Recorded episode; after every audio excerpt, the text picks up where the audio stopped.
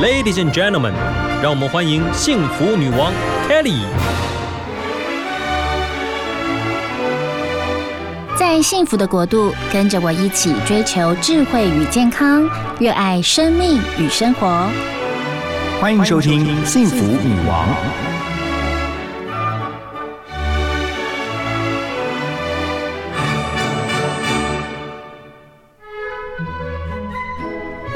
FM 一零二点五幸福广播电台《幸福女王》的节目。今天的女王贵宾，哇！现在听众朋友每一个月都可以听到她哦，在幸福女王跟我们一起在空中相会。她是有二十五年丰富审判经验的资深女法官张于凤，张于法官，Hello，Hello，大家好，好开心 又见到大家，啊、真的、啊、好开心。每一次我真的是觉得自己很幸运。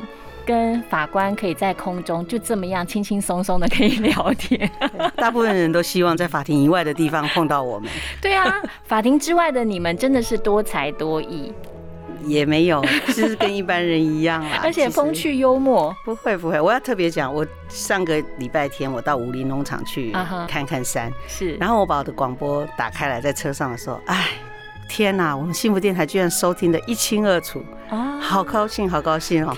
看到那么美丽的风景，然后又听到 Kelly 这么可爱的声音，这么美妙的歌曲，我觉得我好幸福，好幸福。对啊，我真的觉得就是从您的身上可以让我感受到一种幸福。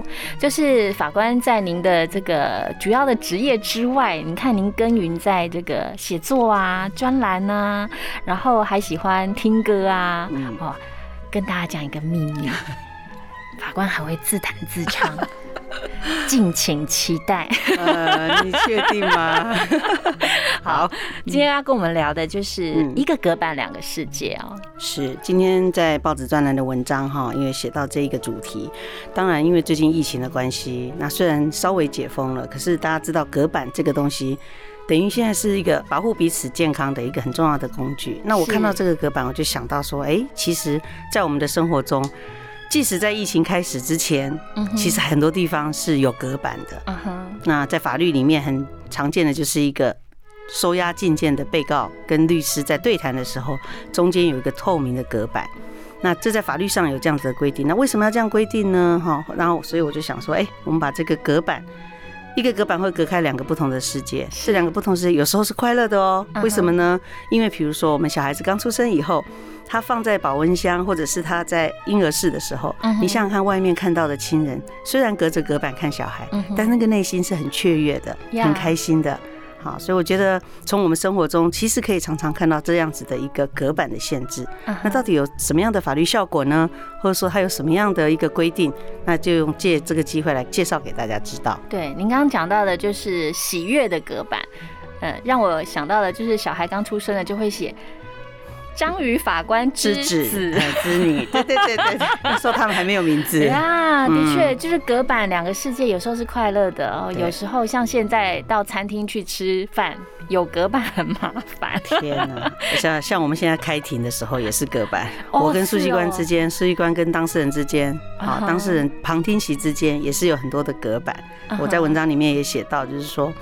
呃，平常上法庭之前，我都会稍微把口红涂一下。哦。那疫情期间呢，呃，口红钱省了不少。的确，现在根本就 没有办法涂口红。我跟你讲，连护唇膏都不能涂，因为会黏黏的。对，这个你最知道了。你看，我们现在，我们即使在录音间坐这么远，我们还是戴着口罩，还是要这样讲话。对呀。所以我很多朋友是说，他们现在化妆只有化上半部，就是有眼妆，下面都不要化。是是是。好，那在今天呢，我们要呃透过跟张宇法官来聊聊，就是一个隔板两个世界。我觉得每一次都可以透过张宇法官的轻松对谈，了解到一些法律的常识。我觉得对于我们的日常生活当中是相当有帮助的。然后呢，就是今天也很特别，就是一样的，您的儿子，恭喜恭喜哦呀。呀，终于当大一新鲜人了！哎呀，刚刚听到这个好消息，嗨，恭喜你！呀，谢谢谢谢。我们要怎么称呼弟弟？就叫弟弟，呃，哥哥。哦，哥哥。OK，嗨，哥哥，恭喜你考上了台大法律。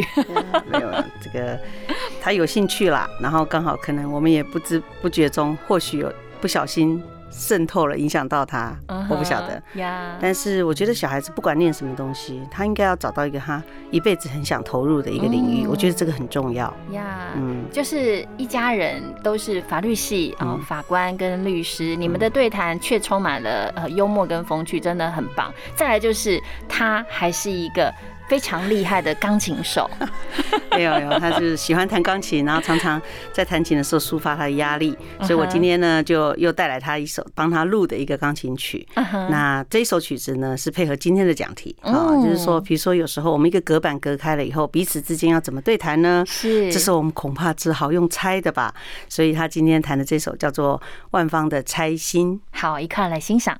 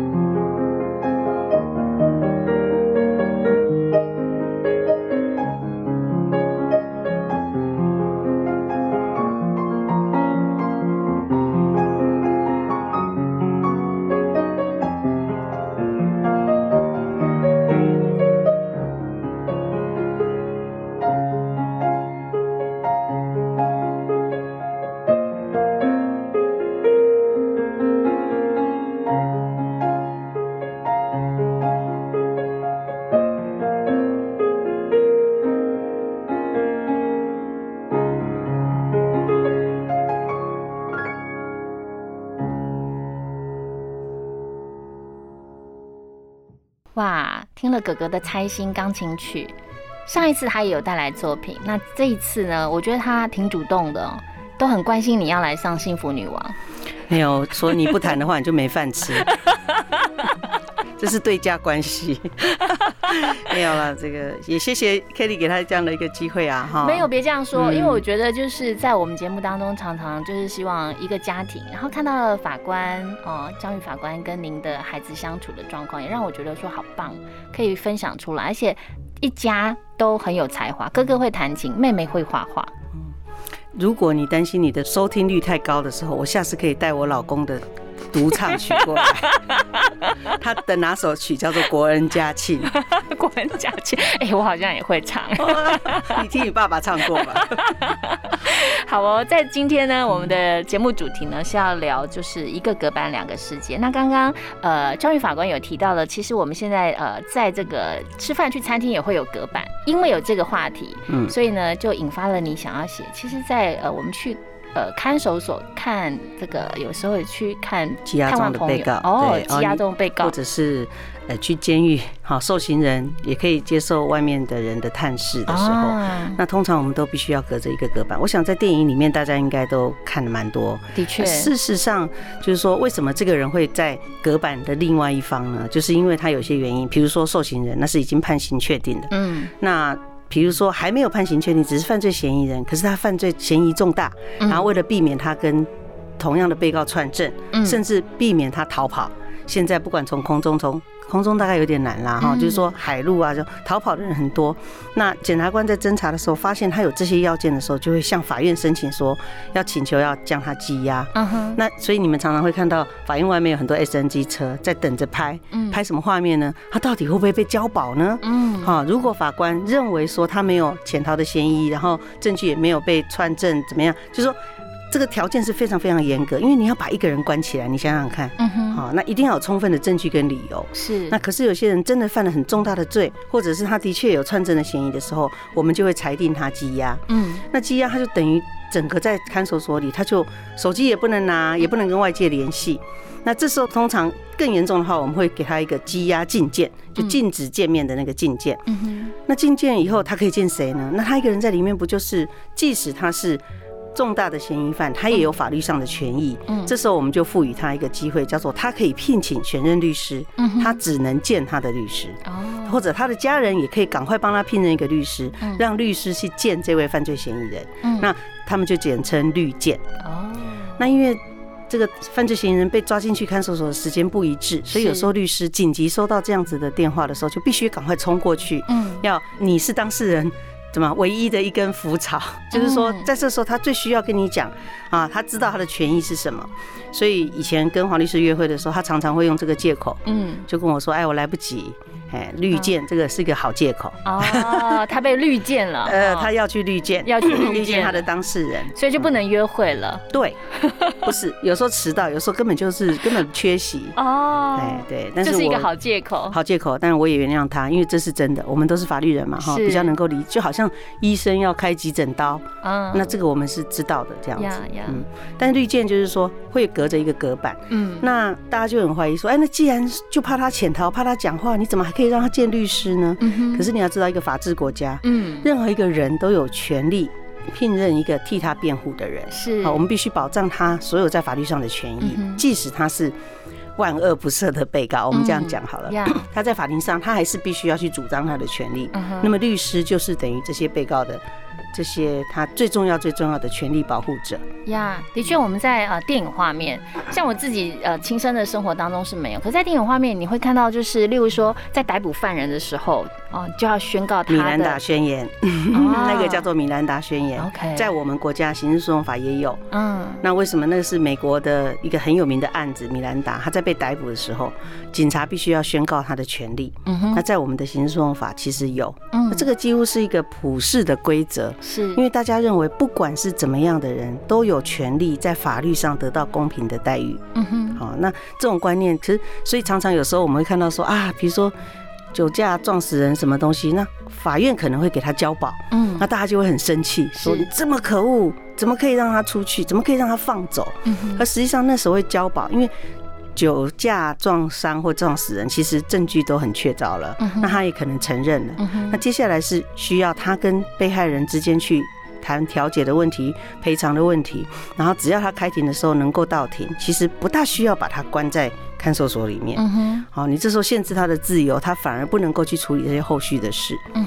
所以羁押跟真正判刑被关，同样都在隔板的另外一边，但是法律效果是不一样的。的确我想在隔板里面的人，应该最希望的就是外面的世界。嗯现在可能有很多人是因为出国回来，在呃防疫旅馆隔离中，是希望他们可以听到广播节目，嗯 然后我们告诉他说，外面的世界在等你，你放心哈。这我想隔离是一个措施啦哈，是那也是保护大家，这是一个卫福的政策。嗯，嗯那事实上很多人对于这个隔离其实是有一些意见的嗯哼啊。我们知道最近案子上就有说，有人就认为说我在国外已经打过两剂，而且我有 PCR 阴性的证明了，为什么我还需要隔离十四天？对，真的好长哈。呃，政策的部分我们就不讨论了哈，嗯但是在法律上，你知道他们怎么做吗？嗯，他们可以请求提审，哦所以我们行政诉讼庭最近也接到了几个这样的案件。就是他希望不要再被隔离十四 Yeah，天。对他认为这个是对他人身自由的限制，嗯那他需要一个法律上的主张，因此他就来请求提审。嗯所以其实案件还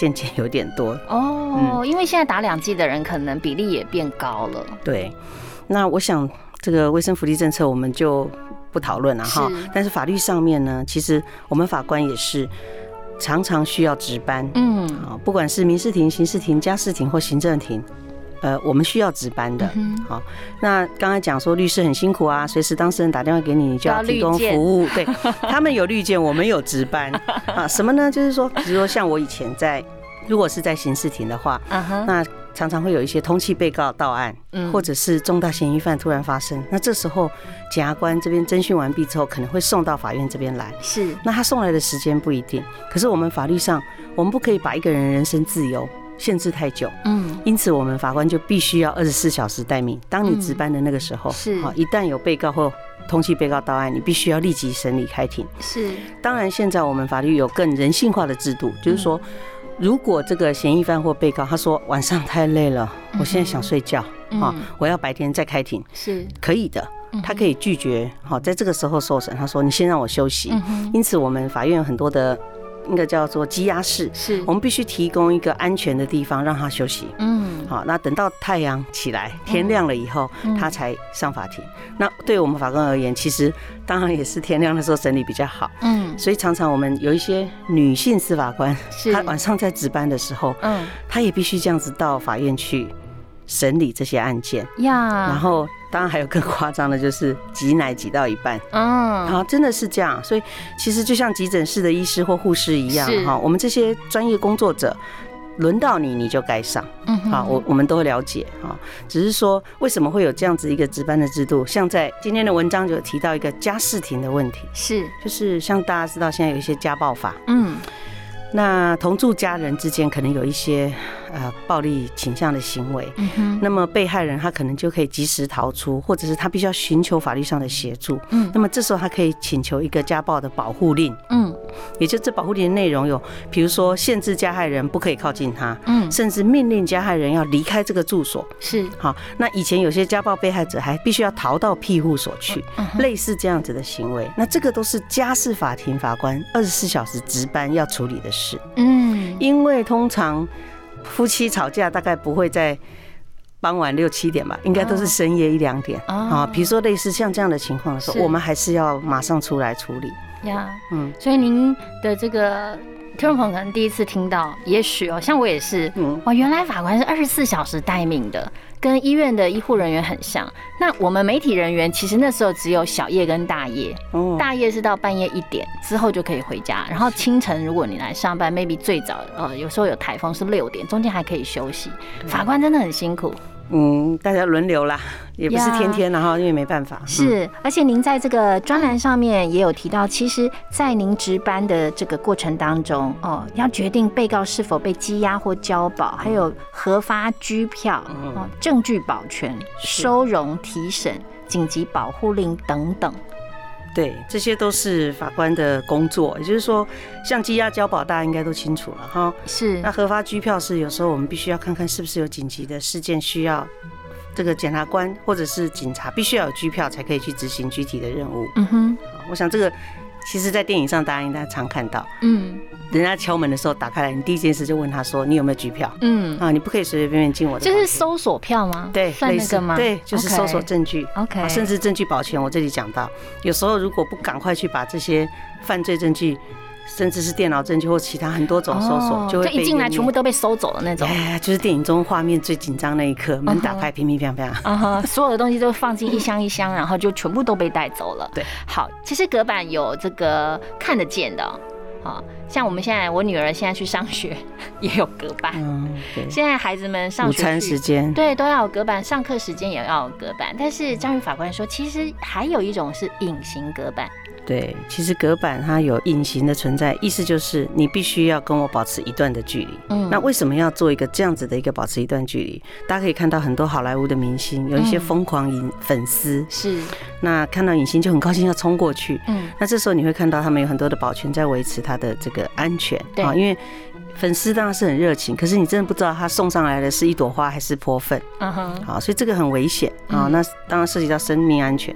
不过讲到这个就很感慨啊，冬奥这些选手回来，嗯嗯。像林云如回来，我就好想冲上去给他献吻哦，是，他大概会吓坏了。就是说我们对于人和人之间的这个距离，有时候嗯是必须要保持一个距离。的确，的确。那这个距离怎么来维护？我们又不能真的拿一个隔板在挡着它，嗯所以这时候我们法律上有一个叫做保护令嗯，啊，就是说，呃，如果有人不当的太骚扰我的时候，我可以去申请一个假处分，一个保护令。就要求他一定要跟我距离一百公尺以上，或者是不准进入我家的五十公尺的范围。好，那这个是没办法，就是说，这时候是用一个隐形的隔板，把这些会导致妨害到我权利的这个人挡在外面。嗯哼，那这个执行起来其实是蛮困难的哈嗯。可是如果违反了这个保护令的时候，其实也有很重的刑罚。嗯因此用这样的方式来保护这个我们每个人的自由。嗯，好，那我们也收过很多的这个案例啊，比如说有有个那个痴汉，我们讲就是追求，想要很喜欢追女孩子，哦他守着她上下班的时间，恐怖情甚至尾随她到家里去啊，啊，讲说是要献花献献什么，可是就会造成很多就是你讲的恐怖情人。嗯那我们就也曾经帮忙调解过，是就说女生实在不堪其扰，已经数次拒绝了，男生还是一直跟着她，嗯于是我们就可以去调解委员会申请调解。嗯那调解的内容就是说，你不准再进入我家的社区，那么我上下班的时候，你也不可以在门口这样子骚扰等待我，这样子，那这个也是可以去成立的可。是他如果还是来，那旁边又没有警察，怎么办？所以保护令，我这里我今天文章有写到说，保护令其实执行起来很困难，因为嗯其实一纸保护令下来，有时候反而会触怒那个行为人。呀，他本来还有一点哈，有点觉得这是他献上他爱情 爱心的方法，是，但实际上可能会触怒他，尤其是同住家人嗯啊。那家事法里面的家庭保护令就限于同住家人，嗯同住家人有时候不只是夫妻，嗯有时候甚至上下辈之间啊，呀孙子儿子或者是。同居人都算啊，其实我们比如说我们四个女生一起租一个公寓嗯，我们也叫同住家人嗯。那这时候彼此之间如果距离没有拿捏好的时候，要去申请。嗯那么申请保护令的结果，一定会有一个人被隔离在外。嗯，那以前常常就会说啊，那你是被害人，你赶快躲起来吧，我找个庇护所给你住。嗯可是进来大家都觉得说，为什么呢？我是被害人呢、你要我离开我熟悉的环境，是应该是加害人离开才对。对，好，所以我们现在执行方法上有很多种不同的方式。嗯可是重点就是说，你讲的对，二十四小时不可能有警察在我们旁边。嗯所以当我们要去申请保护令的时候，其实后续很多的配合的条件，还有自己心里的警醒度，都要特别注意。呀就即使有一个隔板，但是隔板是隐形的，嗯好，真正要保护的自己还是要多注意。呀，的确，而且你说反而会触怒到那个家人，他也会觉得说，为什么我不能进来？我这么爱你，呀，恐怖情人的事情，我想哦这个爱情教育哦，其实我现在觉得十二年国教到高中的时候，应该每个礼拜都要好几个小时的爱情教育。嗯，我儿子上大一了嘛，我们最近在帮他选课，是。就看到通识教育里面有一个嗯题目，就是关于爱情，爱情与什么？我马上说，你赶快选，你赶快选，嗯你赶快去修一下，不要在这个对于感情的事情，你真的需要有一些更好、更好的启发跟教育。的确，的确，就是两性相处，的确，呃，学校常常没有教，但这才是人一辈子最重要的一门啊，算是学科，要好好修。太重要了，因为我很担心我们家里给他错误的示范，所以我觉得他还是去上上课好了。没有啊，张宇法官太谦虚了。好哦，今天一整集哦，跟大家聊了很多哦，隔板哦，两个世界，一个隔板两个世界的话题。那你要不要回忆一下你小时候？不是你小时候，应该是你生你儿子的时候，还有女儿的时候，看到那个隔板，然后远远的望到你的小孩小小的，你还可以回忆到当时的那个你的心境吗？当然愿意回忆啊，因为我一辈子都在叨念我老公这件事情。当我在里面很辛苦的在生小孩的时候，他在外面跟他的兄弟在喝啤酒，他没有陪产吗？没有，我已经骂他很多次了，但他说哦，听说外国研究是说。丈夫最好不要在产妇旁边，会有一些心理压力。他家在产房外壳啊，他就在产房开啤酒喝啊。哦，真的哦。然后非常的快乐，我还可以听到他跟我同学在那里畅快聊天的这个声音。哇，那你耳朵也很好哎。因为我我只有下半身麻醉啊。哦。啊，我是那个嘿。然后我在想说，隔板像我们现在常常要，就是也希望到外面去聚餐，是。可是有的。即使是同住家人，有时隔板吃饭也是很。我有时候看一看，想说，哎呀，那个少了你一口我一口的甜蜜感，那个对感情促进怎么办？难怪我们结婚率会下降。以前我们还可以假装说，哎呀，香菜我不敢吃，你帮我吃。哎呀，你这个鱼丸我最喜欢，你一口我一口。对呀，以前这样多甜蜜，对不对？不过我以前跟我老公恋爱的时候，我们是都在路边摊吃欧阿米耍啦。那欧阿米耍在路边摊吃一吃，也很难有多甜蜜啊。不会啊，我觉得两个人依偎着，然后吃路边摊那种感觉很好。你除了吃欧阿米爽，还喜欢吃霸丸，喜欢吃水饺，怎么跟我喜欢吃的都很像？糟糕，美女喜欢吃的东西都一样。我们以前学校，我们法学院旁边有一个很有名的水饺摊，那它最有名是因为它的那个切菜的小姐哦。非常非常厉害，动作非常快。他眼睛可以不用看着菜，然后一边问你要吃什么，豆皮啊、豆干啊、小黄瓜几份啊。哎，我好像有进去吃过哎。龙门水，龙门客栈。对，然后他算数非常厉害，他切完以后就告诉你说小菜总共两百三十八块。嗯，对。然后那个下水饺的那一位，他是台大政治系的学长。哇。然后他就每次我们在那里叫几个水饺怎么样？然后那个等于是学生聚餐的地方，不管考完试啦，或者是想要去吃个宵夜啊，打完球啊，要去庆功啊，我们最喜欢去。那个地方，它原来的位置就是现在的青少年中心 Y 十七，现在换到隔壁丹阳街，可是我们还是很喜欢去，嗯，然后每次都大排长龙，嗯哼，啊，现在疫情可能好一点，可是我们，我想我们食物对我们的记忆其实就是快乐的、美好的记忆，真的，而且我觉得聊到那，我就觉得好开心。我们今天就不要聊隔板，我们来聊吃，非常非常好。没有，我觉得学生时代，像呃，我以前念书的地方就有一家牛肉拌面，哇。像我毕业二十多年，还是想要回去啊。然后跟学姐就是说，哎，我们要不要去吃牛肉拌面？那我跟我先生是同一个新闻系一起毕业的嘛。然后要不要回去吃牛肉拌面？然后再把儿子带回去说，你要不要吃牛肉？对，就是这是是爸爸妈妈以前吃的这种事，我们都做过。可是现在小朋友好 sad，我们他们小时候长大，他们可能会记忆说有啊，有个隔板的餐厅。其实我觉得好可惜哦。希望真的疫情赶快真的趋缓，我们要学习跟病毒共处。我真希望我们赶快找到一个让我们大家都恢复到平常以前美好的回忆，好，然后也替我们的下一代创造更多美好的回忆。要不然他们好可怜，没有毕业典礼，是，没有开学典礼，嗯，啊，其实这些。很重要很重要的人生记忆点呢，真的，像你的儿子也大一，我儿子也大一，他们昨天开学就是线上开学，是那个感觉，然后一直看影片。好了，疫情生活真的是让大家的生活哦产生了非常多的不便，我们一起来期待哦，疫情赶快过去，恢复正常的生活。好哦，刚刚呃张宇法官都跟我们聊一个隔板两个世界，事实上呃今天就是您的这个联合报专栏上刊的日子哦，其实你写了三年嘞。对耶，想不到时间一个月一篇，就这么这样子，不知不觉写了三年多。那我会每个月这样子写哈，其实我讲过说是。在我的工作以外，我最快乐的时间就是在想，哎，这个月的主题要讲什么？嗯，哈，我希望用很浅显易懂的方式，然后让大家了解说，其实法律就在我们身边。是。那最浅显易懂的，当然就是出卖我的家人了，哈，就是把我们的家人，就是说每个人家庭都会碰到的对话，是，或者是现在现实所碰到的问题，嗯，那它跟法律有相关吗？当然有。那法律是不是这么的枯燥乏味？我们不懂法律就不知道该怎么生活？不是的，是啊，就像今天讲的说，其实大家都可以。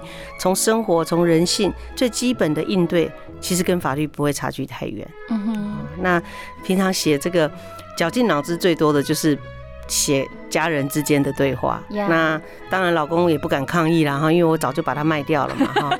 那哥哥妹妹反而有时候会主动提供，他说：“哎妈，你下次可以写这个对话。”对啊，我觉得一家人哦，就是。等于是说贡献这些素材，让我们可以了解说，其实法律真的是切身相关哦。上次张宇法官也有提到，你可能在路上有一个小车祸，又或者是在网络上被诈骗哦，都是跟法律有关。是不要觉得好像离我们很遥远。对，而且我觉得大家一般民众最困扰就是常常发生的问题，但是好像求救无门。嗯，所以我在书里面其实有写到，如果你发生车祸，你第一个要做什么事情，冷静下来，然后要怎么样收证，怎么样报案嗯哼，啊？有时候你一个动作没有做好来，其实后面会产生很多很多的困扰。是好，那我也希望不管是小朋友或者是成年人，大家都需要知道这些法律常识。呀，的确，就是章鱼法官写了《章鱼法官来说法》的这个书里面，呃，很多就是提供我们读者们，你可以找到一些方式来帮助你自己。那我觉得，如果说你平常没有这个读书的习惯，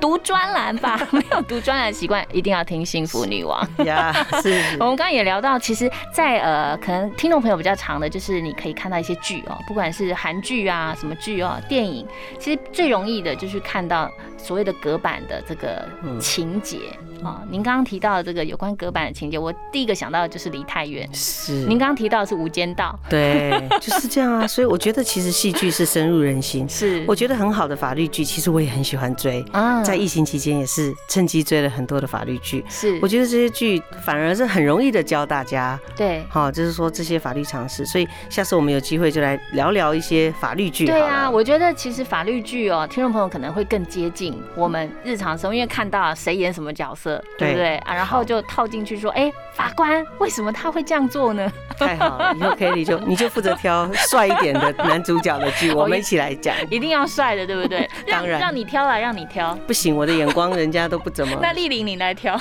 不怎么欣赏我。们一起三个来合作，我们来挑个剧，然后法律剧来从这个剧当中也可以去理解到其实呃今天提到的呃隔板，其实开心的隔板我听了很开心。嗯，对，但是隐形的、有形的隔板都有啊。嗯那比如说你的家人如果在隔板的另外一端，嗯，他因为某些案件被牵涉，然后抓进去，你可以知道在外面的家人多么的心急如焚，对而，他自己在里面，在与世隔绝的环境之下。